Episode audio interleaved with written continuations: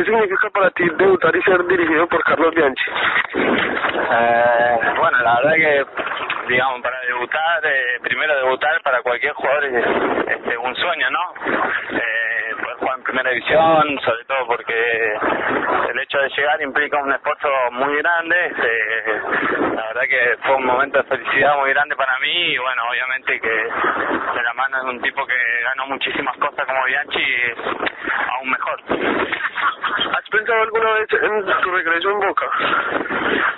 No, la verdad que no, no se me cruza en este momento este, por ahí el hecho de volver. Sé que es un fútbol bastante cambiante donde se puede dar, pero pero no es algo que digamos que me quite el sueño, sino que trato de vivir día a día lo que me toca acá en Quilmes y bueno, este, siempre digo que digamos la, las cosas que le pueden pasar a uno es consecuencia de lo que haga dentro de la cancha. En el exterior estuviste, tuviste un paso exitoso por equipos como Colo Colo en Chile y Boyacá Chico. ¿Cómo ha marcado esto en tu carrera? No, muy bien, la verdad que fueron momentos muy lindos, este, los recuerdo con, con la mayor, con la mayor de la felicidad, este, sobre todo porque me tocó eh, estar en un equipo donde se consiguieron cosas importantes y creo que para, para todos los jugadores eso es muy bueno. ¿Qué características destacas tú del fútbol colombiano y qué compararías con el fútbol argentino?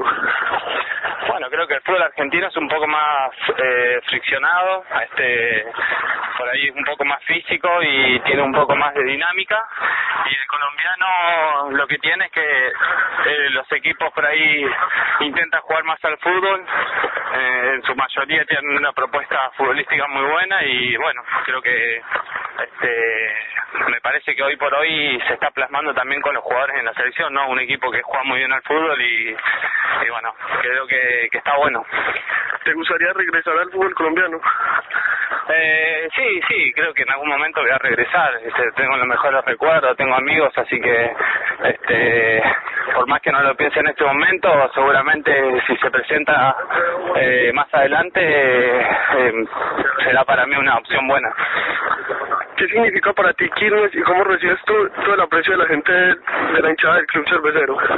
Ah, la verdad que muy bien. Este, se ha generado un cariño muy grande de ellos hacia mí y, la verdad que mm, lo, lo tomo como, como una responsabilidad, ¿no? Tratando de hacer bien las cosas dentro de la cancha, que es donde la gente le, le interesa que uno le responda.